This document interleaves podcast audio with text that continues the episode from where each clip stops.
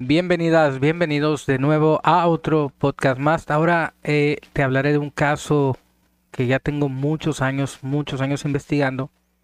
Es eh, el caso de la colonia moderna, la casa de la colonia moderna. La moderna es una de las colonias más antiguas de Monterrey. Se ubica casi en el primer cuadro eh, de la zona oriente de Monterrey.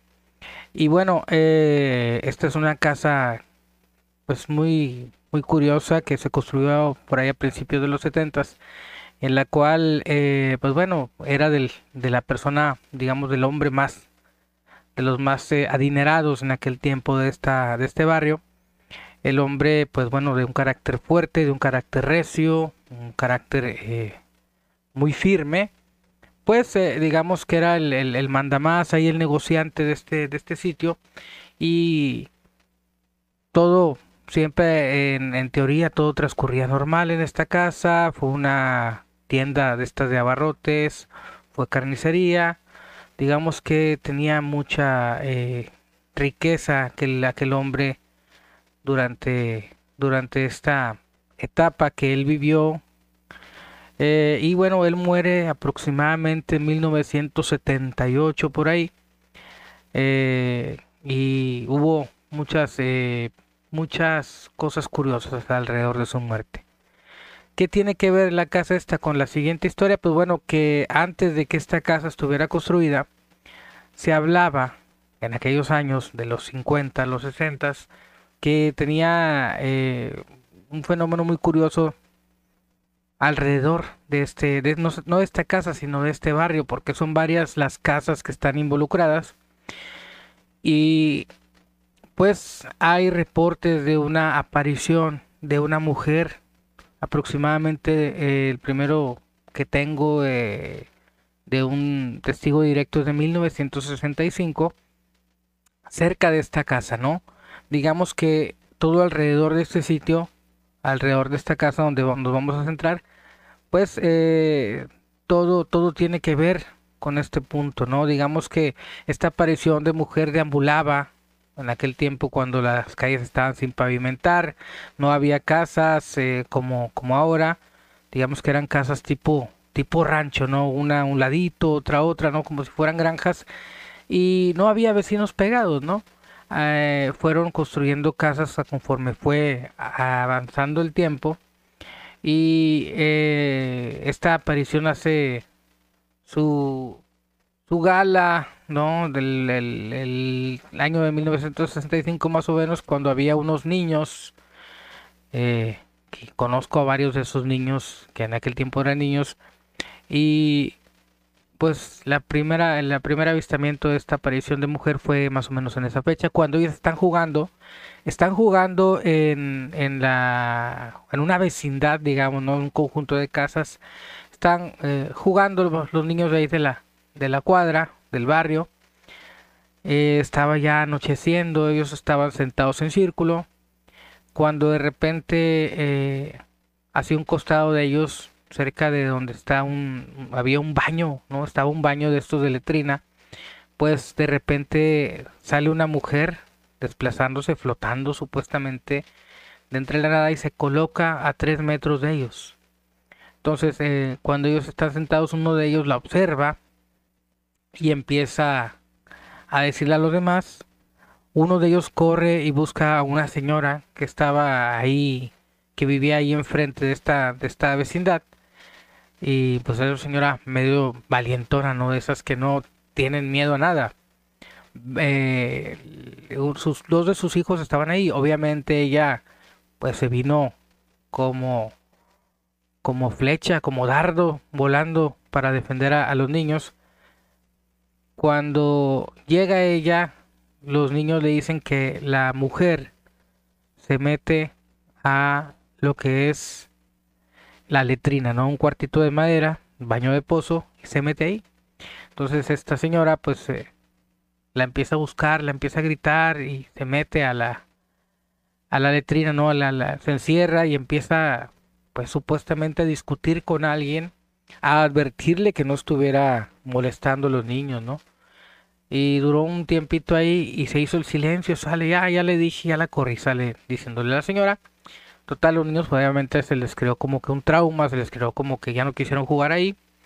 Pasa el tiempo, eh, pasa el tiempo y a principios de los 70 eh, pues ya la gente de aquel tiempo ya empieza a tener contacto con esta aparición que andaba en la calle. Eh, se construye la casa por ahí, opera todo con normalidad, ¿no? El señor haciendo dinero, eh, el señor este eh, era una construcción para aquel tiempo grandísima, era digamos una casa de ricos, una casa de lujo, construida con los mejores materiales que a la fecha eh, se nota, ¿no? Se nota la calidad con la que está construida esta casa. Y bueno, él empieza a hacer sus, sigue haciendo sus negocios, hasta que en el año del 78 enferma, no sin antes eh, reportar o, se hizo un pues se hizo como todo un revuelo cuando él estaba en una de las recámaras ya eh, moribundo, ¿no? Ya estaba, ya estaba teniendo estos, muchos dicen que son como delirios de, de, cuando una persona va a fallecer él empieza eh, a observar sus últimos días que había una mujer a los pies de la cama, la cual eh, solamente lo vigilaba, solamente estaba, solamente estaba eh, sobre él, ¿no? un día antes de fallecer, manda a buscar a la misma señora que ya se había topado con esta mujer, porque él ya no aguantaba la, pues el miedo, ¿no? el susto de, entre dormido y despierto, pues siempre tenía esta aparición a los pies de su cama, como esperando el momento eh, para llevárselo, ¿no? Él tenía, él tuvo mucho miedo al final de su, de su vida. Le manda a hablar a esta señora, dice, háblele porque no quiero que venga esta mujer. Total, llega esta señora y también hace lo mismo, se empieza como a, discutir con alguien eh, y empiezan como a tener ahí unas, como, como ella se quedaba callada como esperando la respuesta y le contestaba y supuestamente este señor eh, estaba eh, escuchando a ambas partes, tanto a la señora viva, la vecina que, que mandó llamar, como a la aparición que supuestamente le estaba esperando para llevárselo hacen esta, esta especie de, pleito, ¿no? Y se va el señor y al siguiente día este señor muere eh, en su casa, en su recámara principal. Y pues lo velaron ahí mismo, ¿no? Donde él tenía el negocio. Digamos que ahí mismo fue, fue velado. Bastante, bastante creepy. Hubo algunas situaciones, eh, eh, algunas situaciones de tragedia en esta casa ya que él tenía un hijo. Y también el hijo pasó por una tragedia de un accidente matar personas, total, estuvo pasando una serie de problemas, digamos que toda esta casa, todo esto, toda esta, eh, todo este caso tuvo muchas tragedias, ¿no? El señor se va, el hijo de, de la persona, del dueño, se va prácticamente huyendo a Estados Unidos por, por miedo a las represalias de la familia que, que él había eh, asesinado en un accidente que no lo manejaron en aquel tiempo no lo manejaron como un accidente lo manejaron como como imprudencia total no entonces él no aguanta la presión se va se queda en la casa sola muchos años eh, y durante ese tiempo la aparición de esta mujer siguió siguió dándose siguió dándose y siguió dándose al grado de que las personas eh, pues que salían de su trabajo, que iban a trabajar muy temprano a las 4 o 5 de la mañana, eh, venían por la calle, eh, por esa misma calle, que es una calle muy larga, muy ancha, pues a lo lejos podían ver la silueta de una mujer que andaba afuera de esta casa, ¿no? andaba en la calle, subía hacia la banqueta, y ya cuando las personas que, iban a su trabajo, ya cuando iban, digamos, a una distancia de unos 40 metros, esta mujer, sin más ni más, solamente lo que hacía era que entraba a la casa. A esta casa de la que les estoy hablando, ellos veían la aparición y rápidamente eh, la mujer se metía por un pasillo, ¿no? Esto fue visto muchas veces, obviamente la gente cuando ya la había visto, cuando ya había tenido esta experiencia de, ver esta aparición en la madrugada, pues preferían tomar la otra calle para no topársela.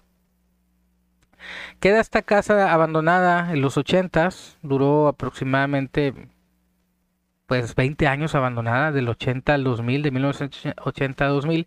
Obviamente se fue, se fue rentando, se fue eh, utilizando para negocios, casi nadie vivió ahí, nadie aguantaba ahí, eh, eh, nadie aguantaba ahí para, para, para hacer vida, ¿no? Digamos que era como muy temporal, muy rachitas, muy cortas, muy cortas de tiempo.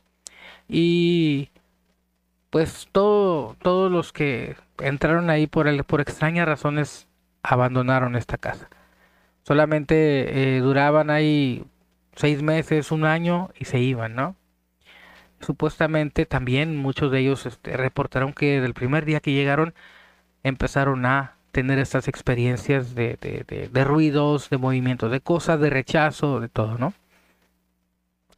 Eh, pues no nada más, eh, digamos que no nada más en esta en este domicilio pasaban cosas, sino que la casa de al lado de, de la casa de la moderna que le llamamos había otra casa que también quedó en el abandono y también por las noches ahí las personas cuando iban eh, caminando veían que una señora los observaba. Eh, la casa esta, digamos, eh, era más pequeñita, más humilde, pero también tenía mucha actividad paranormal, según la dueña que ya no, que ya no vivía ahí, vivía con, con uno de sus hijos, la dueña de esta casa pequeñita, y ella pues iba, iba a, hacer mantenimiento, a, limpieza de su casa y tenía que salir antes de que el sol, de que el sol se, se pusiera, ¿no? Porque ya una vez que anochecía, los fenómenos, las manifestaciones empezaban a hacerse presentes de una manera muy agresiva. Yo platiqué hace mucho tiempo con ella y pues me en aquel tiempo, aquellos años, hablo hace 15 años aproximadamente, quedó formalmente de prestarme su casa una noche para ir a para ir a, grabar, ¿no? Entonces le, le voy, le pido permiso, pero cuando cuando llego, que ella ya me había dado permiso, cuando llego un sábado por la mañana, no me dejó pasar. Me dejó pasar, digamos, o ella no, ella no salió de, no salió de, su casa, ¿no? Como que no quiso dejarme pasar y me cambia la versión. Me dice que lo había pensado bien, que no quería que nada más eh, se manifestara fuerte, que no quería tener más problemas con esta, con esta entidad o con esta mujer que ella decía que veía. A lo cual yo eh, iba preparado, traía una grabadora de estas de, reportero, de las que se utilizaban ante los reporteros, unas pequeñitas, y grabé, grabé eh, la conversación. Lo curioso es que cuando yo grabo esta conversación, cuando yo grabo esta conversación, se metieron algunas voces, algunos gritos, eh, sobre todo hay una parte que ella está mencionando que esa casa ya ha sido ya ha sido tratada por por gente de la religión. Lo curioso es que cuando ella eh, me está diciendo las personas que pasaron por ahí, las personas que que digamos trataron trataron la casa de, de alguna manera, pues eh, en, en, ese, en esos momentos donde ella mencionaba los religiosos, las voces empezaban a saltar, las voces empezaban a, hacerse presentes, ¿no? Cuando ella en una de las partes me dice, no, ella estaba a cargo un sacerdote también, cuando ella eh, dice eso, de adentro de la casa sale un grito de una niña y le contesta, yo estaba y qué, ¿no? Entonces, así varios, varios este, gritos, algunos sonidos, unos golpes. Era como si dentro de, de, esta casa, detrás de ella, eran las 11 de la mañana, como si detrás de ella a esa hora tuviera una fiesta enorme de ruidos, pero impresionantes gritos, lamentos, eh, voces que hablaban entre ellas, ¿no? Em, fue, fue muy, fue muy, digamos, fue muy, pues fue, fue muy inquietante escuchar estos sonidos para los dos o tres minutos que, tuve de grabación. Eh, por ahí de los 2000, del año 2000, por ahí, pues nos toca habitar esta casa eh, con la familia. Y desde el primer día que llegamos ahí, pues obviamente los ruidos nos hicieron esperar. Se escuchaba que tosían, eh, se escuchaba que movían las, las cosas en la cocina, las puertas las abrían y las cerraban. Y pues yo ya andaba en esto la investigación. Yo cuando llegamos a este sitio eh, a vivir, no tenía idea eh, de qué es lo que pasaba ahí. Digamos que, que no, no, no estaba ajeno, ¿no? Toda esta investigación que se fue haciendo en cuanto a testimonios, pues empezó a partir de los ruidos que se escuchaban por ahí, ¿no? Entonces se fue, eh, eh, se fueron haciendo presentes los ruidos, las apariciones. hubo un tiempo también que mi abuela materna que vivió, vivía ahí por temporadas, pues bueno, ella, ella tenía, sufría de Alzheimer. Eh, y ella se quedaba, digamos, en, en el lugar más terrorífico y más tenebroso de este lugar, de esta casa, que era eh, la, la, casa, digamos, tenía abajo eran tres, eh, tres cuartos grandes, ¿no? La sala y comedor al entrar, el cuarto en medio de las escaleras y la siguiente cuarto de la cocina. Em, en el cuarto de medio de las escaleras había una, había una ventana, la cual daba un pasillo de medio metro, que, era muy tenebroso porque no tenía, eh, como pasillo no servía porque no podía andar nadie por ahí, o sea, no, no, no, no tenía, no tenía razón de ser, ¿no? No tenía razón de ser ese pasillo, un pasillo muy extraño que lo separaba de la casa donde donde se grabaron las voces estas de la que les hablo, ¿no? De la, de la casa de la, de la señora de al lado, ¿no? Entonces, eh, cuando mi abuela se empezaba a quedar ahí, le acomodamos una cama, ¿no? Para que ella durmiera abajo, porque había arriba en la, en la, segunda planta no había, no había eh, cuartos disponibles, cuartos libres, entonces ahí se le acondicionó una camita con lo que necesitaba, ¿no? Y ella se quedaba ahí, pero eh, dentro de toda su enfermedad parecía que esta, ah, esta actividad pues parecía ser parte de su enfermedad, ¿no? Cualquiera diría que era parte de su enfermedad esta pues estas cosas que ella empezaba a sufrir, ¿no? La primera vez recuerdo yo que que ella obviamente por su condición, en ocasiones había ratos que tenía lucidez, te hablaba, me hablaba por mi nombre, o sea, ella te veía y te hablaba por tu nombre, y platicaba normal, ¿no? Un espacio de dos, tres minutitos y luego ya se le iba la, pues se le iba la onda, ¿no? Ya se te desconocía y empezaba con otra plática. Uno de esos ratitos de, lucidez, uno de esos ratitos que, que, que tenía ella, eh, digamos, buenos, ¿no? Me dice, me, me comenta, oye, me, me, decía, me decía, oye, no me decía por mi nombre, me decía una palabra de cariño, oye, pasito, eh, pasito, como, como de papá, pero como de a pasito, ¿no? Oye, pasito, eh, hay un viejo que me molesta. Yo, haciéndome el desentendido, ¿cómo, abuela? Sí, se asoma por la ventana esa del pasillo en las noches, pone las manos así en la, e, en, la ventana y me empieza a decir cosas. Córrelo, córrelo, porque no me deja en paz, no me deja dormir. Y luego vienen los otros eh, también. Me acuerdo que alguna palabra los ofendió, alguna maldición les dijo.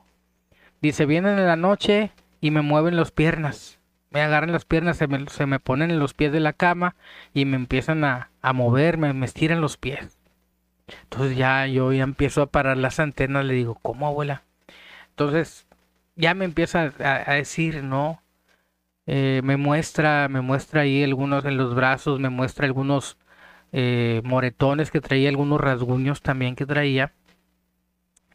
Y ya me empezó a dar pendiente. Eh, y pues bueno, lo siguiente que hice fue que pues coloqué el equipo que yo tenía, ¿no? Coloqué ahí alguna grabadora para pues la dejaba yo ahí, ¿no? Digamos, la dejaba para captar alguna algún posible suceso, ¿no? Eh, un día se la, se la voy, ya cuando se duerme, ya era como una de la mañana, bajo yo a donde estaba ella y coloco el grabador ahí eh, al ladito de la cama. Entonces la dejo, me voy y luego ya de rato regreso, ¿no? Cuando yo escucho esta grabación, obviamente se escucha donde activo el grabador, donde me estoy moviendo y se escuchan mis pasos alejarse hasta que ya hasta que ya no no se escucha nada, digamos, este, de ruido, se queda en silencio, eh, se queda en silencio la cinta por unos, por unos segundos y lo primero, lo primerito que se escucha fue como si hubieran movido una silla, ¿no? Se escucha como que arrastran una silla y se escuchan dos voces hablando eh, entre ellos, ¿no? Eran como dos hombres como burlándose.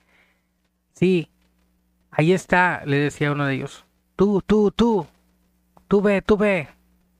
O sea, eh, era como si, como si estuvieran teniendo una especie de complicidad entre ellos para hacer una maldad. Entonces, eh, cuando, cuando acaban de hablar, lo primero que se escucha es un quejido, ¿no? De, de, de mi abuela, se escucha que se queja. ¡Ay! Y uno de ellos se ríe, una de estas voces se ríe, pero como si lo estuviera disfrutando, ¿no? Y, se empiezan a poner de acuerdo, ¿no? Entonces eh, callaban, ellos se callaban, esas voces se callaban. Y mi abuela se quejaba, se quejaba y se quejaba de una manera muy, pues muy fea, ¿no? Y pues fui haciendo eso, ¿no? Algunas veces se grabó, otras no se grabó, pero digamos que la primera vez que, que grabé fue cuando fue más impresionante estos estos ruidos. Eh, ya empiezo yo a, preocuparme por la situación, lo cual, eh, pues obviamente nadie me quería creer, nadie, nadie estaba conmigo, o sea, nadie me iba a creer de que se estaba mi abuela eh, sufriendo estos, estas agresiones. porque cuando lo comentas con alguien, pues bueno, lo primero que te decían era que no, es que tiene Alzheimer y está alucinando y no está en sus cinco sentidos, bla, bla, bla, bla, bla. Pero era muy, eh, resultaba muy evidente, pues los daños físicos, ¿no? Incluso cosas se caían de ella, eh, digamos que su salud, pues ahí en la casa empeoraba. Lo único positivo de esto era que duraba un mes y luego tardaba otros dos meses en regresar. Pero aún con todo y su su desconocimiento en, ratos hacia en, hacia la realidad, ¿no? Su, digamos, gracias a esta condición de Alzheimer, pues se desconectaba de la realidad y gracias a esto, bueno, uno pensaría que no iba a volver a recordar, ¿no? Pero algo, algo pasaba que cuando le tocaba regresar, algo algo dentro de ella se activaba y no quería, ¿no? No se rehusaba. Eh, llegaba una situación, por ejemplo, de que estábamos platicando en la sala y ya nos íbamos a subir todos para dormir y ya no quería que nadie, ya no quería que nadie se subiera a, la recámara, ¿no? Ella quería, ella no quería estar sola, ¿no? Hay algunas veces me tocó ahí acostarla y, y platicar con ella y quedarme un rato hasta que se quedara pues hasta que se quedara dormidita. Entonces, eh, pues fue, fue, digamos, quien a mí me abrió un poquito los ojos para darme cuenta que había, había algo más fuerte. Eh, obviamente viviendo en este lugar, pues eh, te dabas cuenta de más cosas, escuchabas los ruidos, ¿no? por ejemplo, hubo un tiempo en que hacía sesiones psicofónicas y las hice muy seguido. Llegó, llegó al punto de que eh, en unas semanas grabé más de 100 psicofonías ahí. 100 psicofonías. De, de, de, calidad, de calidad de tipo A y B, o sea, muy claritas que no necesitaban filtro de computadora ni nada, ¿no? Eh, eran demasiado claras en esta casa. Total, eh, pues bueno, se sale la familia de ahí, eh, regresan a, a, la otra casa. Yo ocupo esta casa durante un tiempo, tiempo en el cual también, este, pues siguieron sucediendo cosas, eh, siguieron sucediendo movimientos y pues toca que a que me voy, se queda la casa sola, pero los fenómenos siguieron, la gente de al lado seguía escuchando ruidos, cuando no había nadie en la casa, ellos mismos decían que había actividad ahí dentro, que en la noche se despertaban eh, porque escuchaban ruidos de golpes y movimientos muy fuertes dentro de la casa, y digamos que esto no es todos los días, en ocasiones... Eh, en temporadas, digamos que en temporadas completas cesaban estos, estos ruidos, digamos, daban como tregua, daban como tregua, ¿no? Cuando yo estuve haciendo toda esta investigación y recopilando todo este material, contacto a David Benito del Olmo de la zona oculta en España y le hago, le hago, le hago el le hago su conocimiento el caso, ¿no? Le empiezo a dar información, le paso psicofonías para que me diera su opinión. En aquel tiempo tenía un programa que se llamaba La Zona Oculta y pues bueno, él dedica un programa, él dedica un programa a, a este a este a este caso con la información que les estoy diciendo, porque todavía después de aquel programa que fue en el año 2004, todavía obviamente a través de todos esos años siguieron pasando cosas, ¿no? Eh, y transmite este programa en la zona oculta y se convierten en las primeras psicofonías mexicanas que se transmiten eh, en España, ¿no? Esta, esta de esta casa de la colonia moderna. Eh, ya se, se, pues digamos, pasa el tiempo, esporádicamente en ocasiones volvemos, regresamos, volvemos, regresamos. Regreso a vivir solo esta casa yo en el año 2015, duré casi un año, tiempo en el cual yo eh, trabajaba en la parte de abajo de esta casa y obviamente cuando estaba enviando audios de WhatsApp, por ejemplo, se metían voces impresionantes, este, cuando yo, eh, el momento que yo enviaba, ¿no? Se escuchaba gente platicando detrás de mí o gente que me contestaba eh, el mensaje de audio, ¿no? Yo estaba haciendo un comentario a alguien o en un grupo y los del grupo ya, ya ponían atención porque porque sucedía muy seguido que me que mi voz iba acompañada de, una voz extraña de un hombre, ¿no? Mucha historia, muchas apariciones, muchas cosas. Y pues bueno, hace poco, hace poco tiempo, o sea, era cuestión de un mes, voy con el equipo de Azteca, de Televisión Azteca, y eh, se logran captar ahí más psicofonías y una foto impresionante cerca de una piscina donde se dice que encontraron se dice que encontraron algunos restos y unas cosillas que no se tiene no se tiene, o sea, la prueba de que sean restos humanos, ¿no? Se, dice, se comentaba, pero hay quien dice que sí, hay quien dice que no, se encontraron en, un pozo que hicieron para un albergue algunas cosas, se reportaron y, bueno, no hubo, no hubo resultados. Entonces, eh, presentamos este caso en, en televisión, apenas está el jueves 18 y ha tenido muy buena respuesta. Y pues la gente eh, que vio que vio este reportaje que vio este video pues eh, me pedía la historia no entonces por eso decidí hacer este podcast. Si tú estás escuchando este podcast y quieres ver el video puedes ir a, a mi página de Facebook personal que se llama Tony López Investigador Paranormal tú entras ahí y vas a ver digamos la nota la nota que hicimos con el equipo de televisión azteca. Entonces puedes pasar por ahí, puedes verlo a través de, programa cada mañana donde hacemos esta sección. Y resulta impresionante las cosas que se vivieron esa, esa noche, porque pues las personas que iban por primera vez a este lugar sintieron una incomodidad eh, a los dos minutos de estar dentro de esta casa.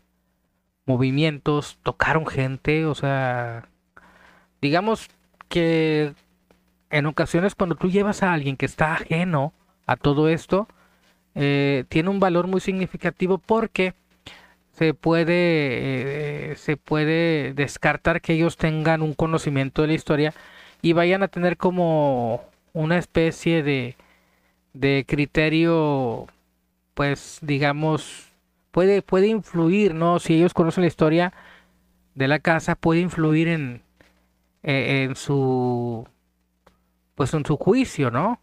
O sea, si ellos han sabido lo que sucede o toda esta historia que les estoy contando, digamos que ellos pues ya ya hubieran dicho, no, sí vi esto y estoy sintiendo lo otro. Pero la razón por la cual no se les platicó la historia fue para que lo que ellos sintieran fuera neutral, eh, neutral totalmente acerca de lo que, de la historia que se tiene ahí. Eh, salieron algunas fotos muy interesantes. Obviamente nada más dejamos una eh, que la pueden ver que está impresionante. También los miembros que fueron experimentaron, pues obviamente que los tocaban. Ruidos, o sea, hubo muchos ruidos, muchos golpes, muchos movimientos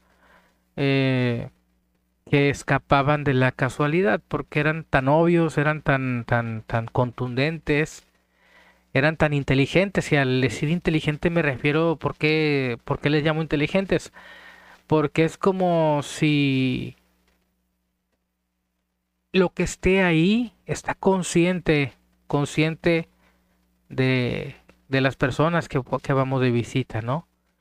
¿En qué sentido? En que, por ejemplo, solicitas que hagan un movimiento, solicitas que muevan, que, hagan un grito, que tiren algo. Y se esperaban para hacerlo, o sea, digamos que respondían de manera positiva a, lo que les, se les pedía. Y fueron, fueron, fueron varios, eh, fueron unas cuatro o cinco ruidos muy contundentes. Por ahí yo tengo mucho material de esta casa, tengo mucho material tengo incluso un video por ahí que tengo incluso un video por ahí que que se enciende una licuadora en la cocina estando en la casa sola. O sea, hay varios muchas muchas muchas muchas voces ahí, hay muchos movimientos grabados. Hay demasiada evidencia. ¿Que quién es? Pues bueno, no se sabe a ciencia cierta si sea eh, la persona que aparece en la foto, no se sabe si sea de la que se habla, bueno, no la persona, digamos, este, la supuesta, la supuesta energía, eh, no se sabe, porque no hay ningún testimonio de, o sea, al menos hasta la fecha no tengo ningún testimonio que pueda eh, comparar la imagen con la aparición que ya la haya visto, no, no, no tengo manera pero se desencadenó a raíz de este pozo, de este movimiento que se hizo en la casa, se desencadena otra vez este caso. Y bueno, ahí se está trabajando para, para tratar de para tratar de estabilizarlo o dar con una respuesta y más que todo con una solución porque este caso va a seguir dando este caso va a seguir eh, va a seguir vigente mientras no se llegue a fondo eh, más información eh, está, está abierta para el público. Digo, si alguien que me está escuchando quiere conocer este, este lugar, obviamente pues, contácteme a través, ya sea a través del Facebook o por ahí déjeme alguna notita de voz en este podcast o a través de Facebook. Por ahí. Eh, con todo gusto está eh, disponible el lugar para alguien ajeno a mí que lo quiera investigar. Eh, pues ahí está, ¿no? Que quiera comprobar. Hemos hecho algunos programas desde ahí. Eh, ha tenido la oportunidad de estar más gente que, que, está ajena a los fenómenos y ha comprobado en primera persona que este lugar sí que tiene cosas. Incluso por casualidades del destino, eh, por ahí David Benito, quien hizo el programa en España, por casualidades de la vida muy grandes, le tocó estar presencialmente en este lugar. Eh, hizo alguna sesión de psicofonías conmigo. Así que, pues la invitación queda. Vamos, este caso va a seguir dando de qué hablar. Vamos a seguir investigándolo, aprovechando que tenemos la ventaja de que pues es propia, ¿no? Podemos ir a hacer las pruebas que queramos y vamos a seguir dando, no vamos a seguir metiéndole más dificultad a las pruebas para ver si el fenómeno es capaz de superarlas. Voy a, voy a ponerte aquí algunas este, psicofonías que, que he captado. Bueno, te voy a dejar tres psicofonías que he captado en este lugar. Eh, para que conozcas las voces que por ahí se graban en ese sitio. Eh, y te las voy a, te las voy a explicar. Esta, esta primera eh, psicofonía fue en el año del 2003. Estaba mi hermano, estaba un amigo, estaba y estaba yo.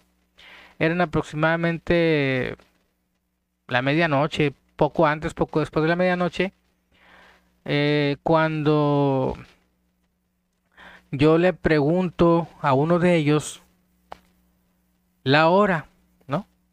Esta pregunta de hacer la hora cuando no traes una libretita para anotar la bitácora, pues bueno, dentro de la misma grabación graba los datos de la investigación para después tener el acceso, tener el, eh, acceso a, a los datos, ¿no? dices, no, pues qué hora es, qué fecha es, la hora, tal, tal, tal.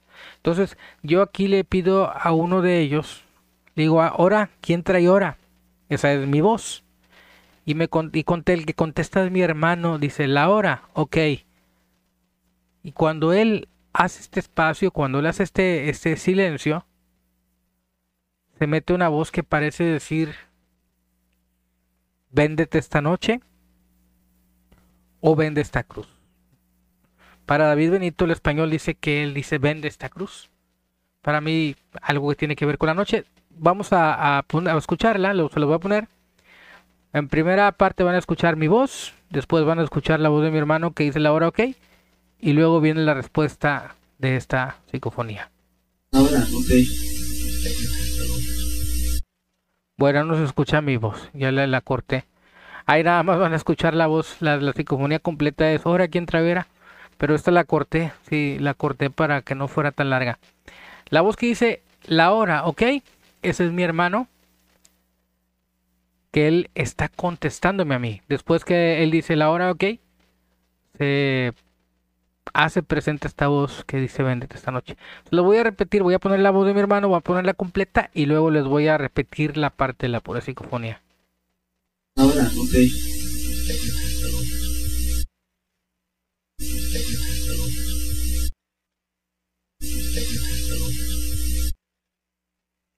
Yo así le entiendo, ¿no?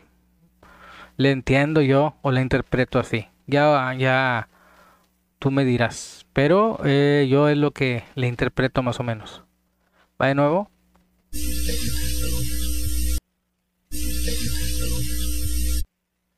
Bueno, está, yo creo que está, está aceptable esta psicofonía. Está aceptable esta psicofonía, perdón. Fue este, fue el computador aquí que algo me, que algo me me cargo. Bueno, aquí esta psicofonía fue grabada también ahí, en la, cocina. Y van a escuchar mi voz, muy jovencita en aquel tiempo. ¿Qué digo yo? Eh, digo yo, dime tu nombre. Por favor, dime tu nombre. Eh, y luego me contesta una voz que dice, estamos muertos. No, no la frase como tal, estamos muertos, no. Estamos muertos, ¿no? Como, como muy regional, como muy a su estilo. Vamos a escucharla. Dime tu nombre, por favor, dime tu nombre.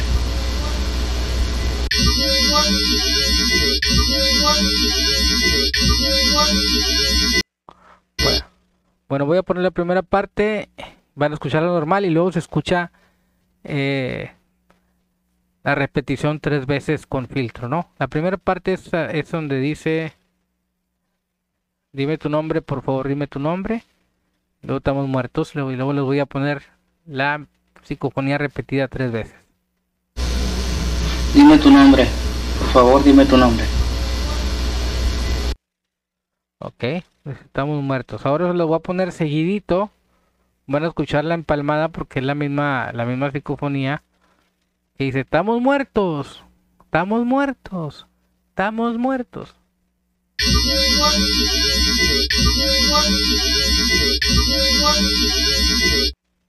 Bueno, ahí está interesante. Eh, si ya nos vamos hacia la respuesta, resulta interesante ver cómo, cómo eh,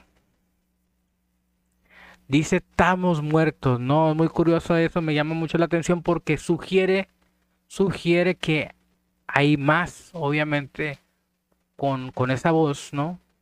es como si estuviera hablando por, por las demás cosas o supuestas cosas que estén por ahí, ¿no? Estamos muertos. Estamos, me suena, me suena como entidad, ¿no? Pero bueno, hay más, hay más este. Hay más grabaciones por aquí. Aquí tengo otra. Les voy a poner la, la, la, otra. Eh, les voy a poner la otra. va a escucharse mi voz y la respuesta, bueno, lo voy a dejar y yo te lo explico. Más cerrado. ¿Quién eres?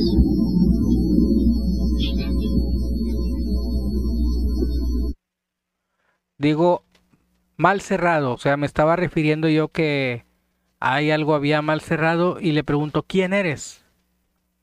Y contesta una voz que dice, quítate más cerrado. ¿Quién eres? ¿Quién eres?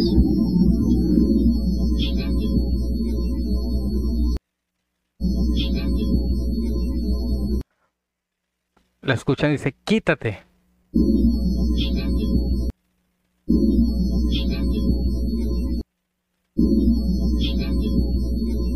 Obviamente, obviamente, eh, la la voz, obviamente la voz eh, se escucha como en susurro por el que tiene el, rasgo característico de las psicofonías, que se trata de que no tienen un soporte físico, no tienen una, un soporte eh, de cuerdas como nosotros de cuerdas vocales.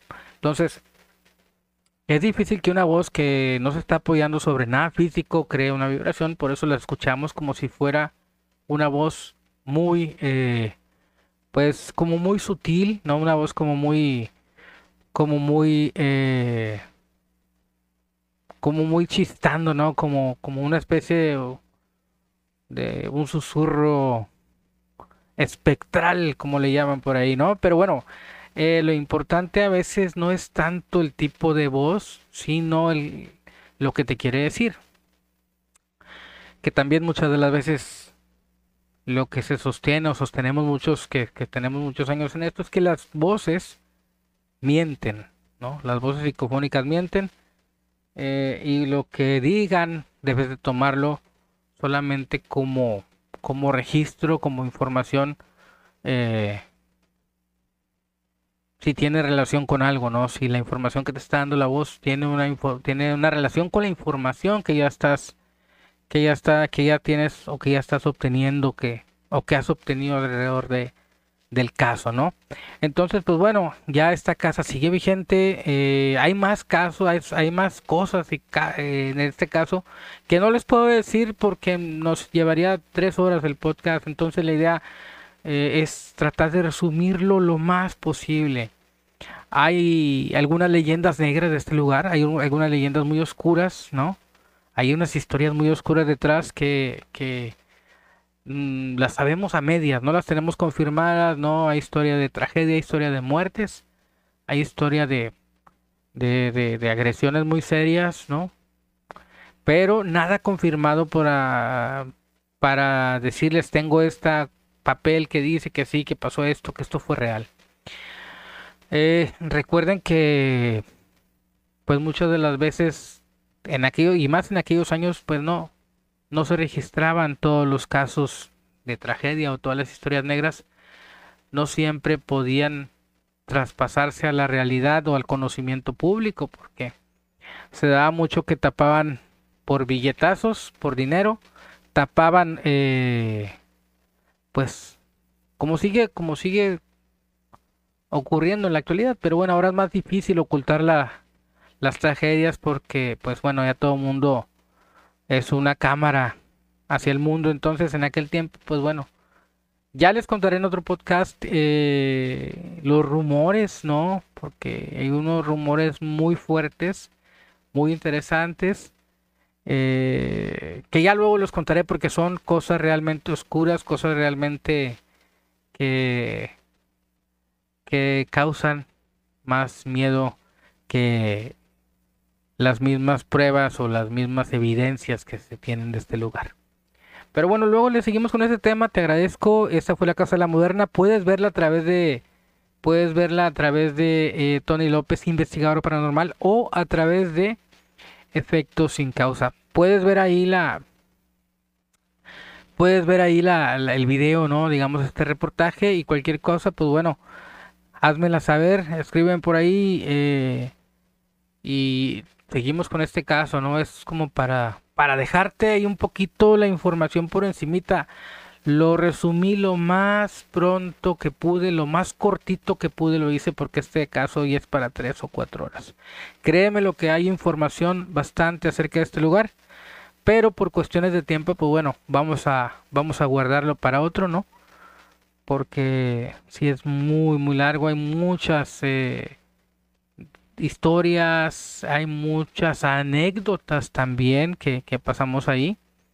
Eh, anécdotas la familia, amigos, eh, gente que, que, estuvo por ahí eh, de paso, ¿no? Gente que fue y en cinco minutos quería salir corriendo porque de verdad que es una casa muy, muy tenebrosa, muy de misterio que pueden ser las dos de la tarde y esta casa por dentro está oscura, es una casa eh, de esas que tú sabes que no estás, que no estás. Pero bueno, me despido, muchas gracias. Eh, estamos para el próximo podcast. Hay muchos por grabar. Eh, una disculpa que nos hemos retrasado, pero pues seguiremos con los temas. les mando un fuerte abrazo y quedamos pendientes para el siguiente podcast. Esto fue La Casa de la Colonia Moderna en Monterrey, Nuevo León.